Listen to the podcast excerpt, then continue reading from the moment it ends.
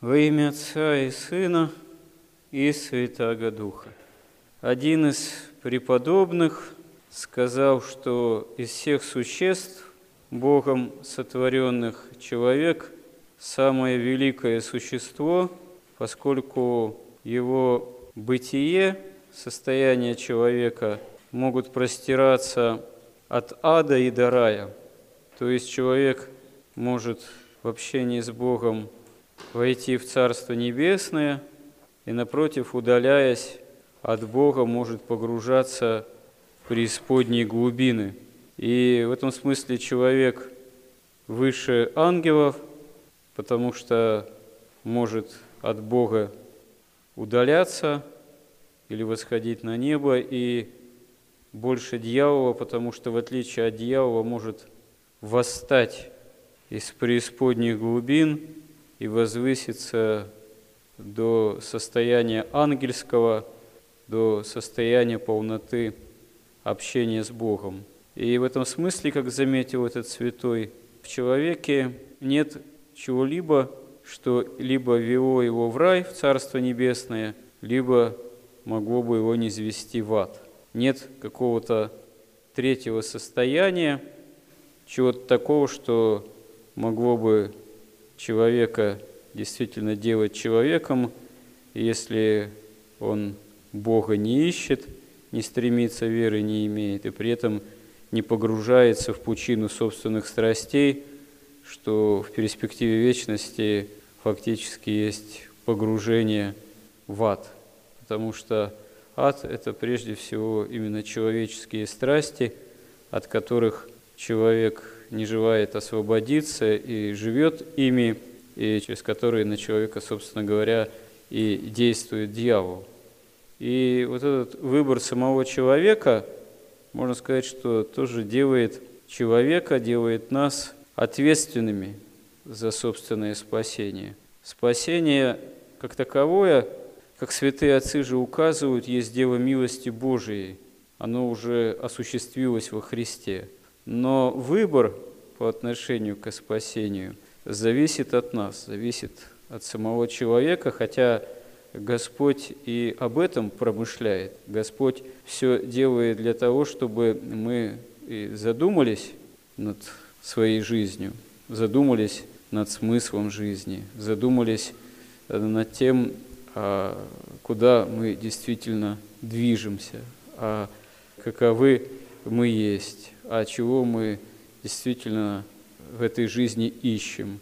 Задумались, чтобы наша обращенность ко Христу как истине действительно э, была бы сознательной, чтобы был наш выбор именно по отношению ко Христу, как выбор в отношении Царства Небесного, выбор именно как спасение. И здесь действительно оказывается, что вот сама решимость в отношении того или иного выбора, она уже зависит от нас, зависит от самого человека.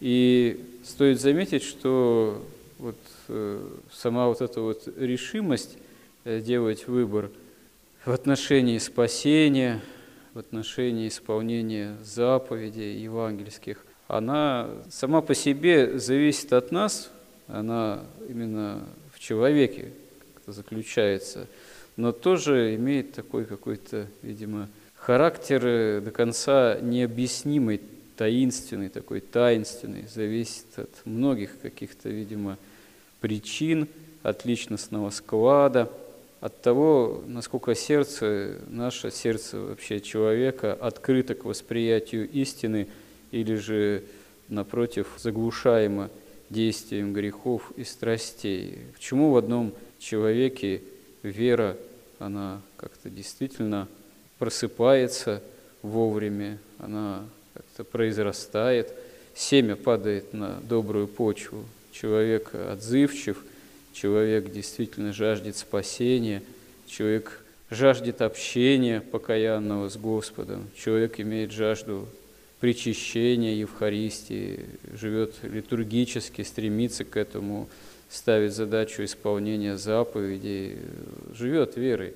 А в другом человеке это как-то вот так вот не проявляется. Даже если какие-то происходят такие подвижки в отношении веры.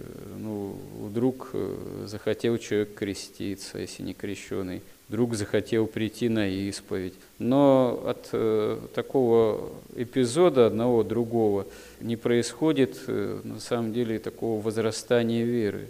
Человек не живет верой. Почему это происходит? Видимо, как в притче о сеятеле сказано, что вот семя веры, семя Слова Божьего упало в тернии, упало на сухую землю. Они, эти тернии страстей, э, грехов, камень сердца не дают зерну веры возрасти в некий такой колосс настоящий, вот, в древо э, такое из горчичного семени, которое возрастает как целое действительно древо это семя, и птицы небесные укрываются в нем. Как святые отцы говорят, это дары Святого Духа.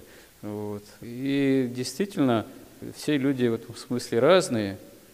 Мы порой стараемся какие-то усилия приложить по обращению наших близких, и не всегда они увенчаются успехом, и не всегда, если мы молимся, тут же какое-то в отношении этих близких нам людей следует эффект. Иногда надо годами молиться порой. Иногда так люди приходят в храм, сами имея веру, и начинают спрашивать, а какой мне молитвой молиться, чтобы вот там мой сын, там, моя дочь, там, кто-то из ближних, вот они вразумились бы, начали бы в храм ходить, начали бы каяться.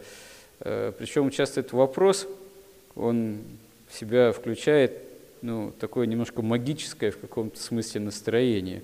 Э, вот какую действительно такую форму молитвы найти, чтобы сразу подействовало. А на самом деле иногда надо действительно о том или ином человеке годами молиться, кровь проливать, можно сказать, сердце, потому что молиться это по-настоящему это кровь проливать, как говорят святые отцы. И дело не какая именно самая действенная по форме молитва, а каково наше в этом смысле тоже сердечное устроение любви по отношению к ближнему. Можно и просто «Господи, помилуй» молиться, имея в виду того или иного человека, о каком сердце болит. И эта молитва, она не останется в туне, не пропадет никакая молитва даром, если будем иметь действительно такую любовь к Богу, и другим людям. Просто не всегда мы можем увидеть немедленный эффект. Мы не все знаем.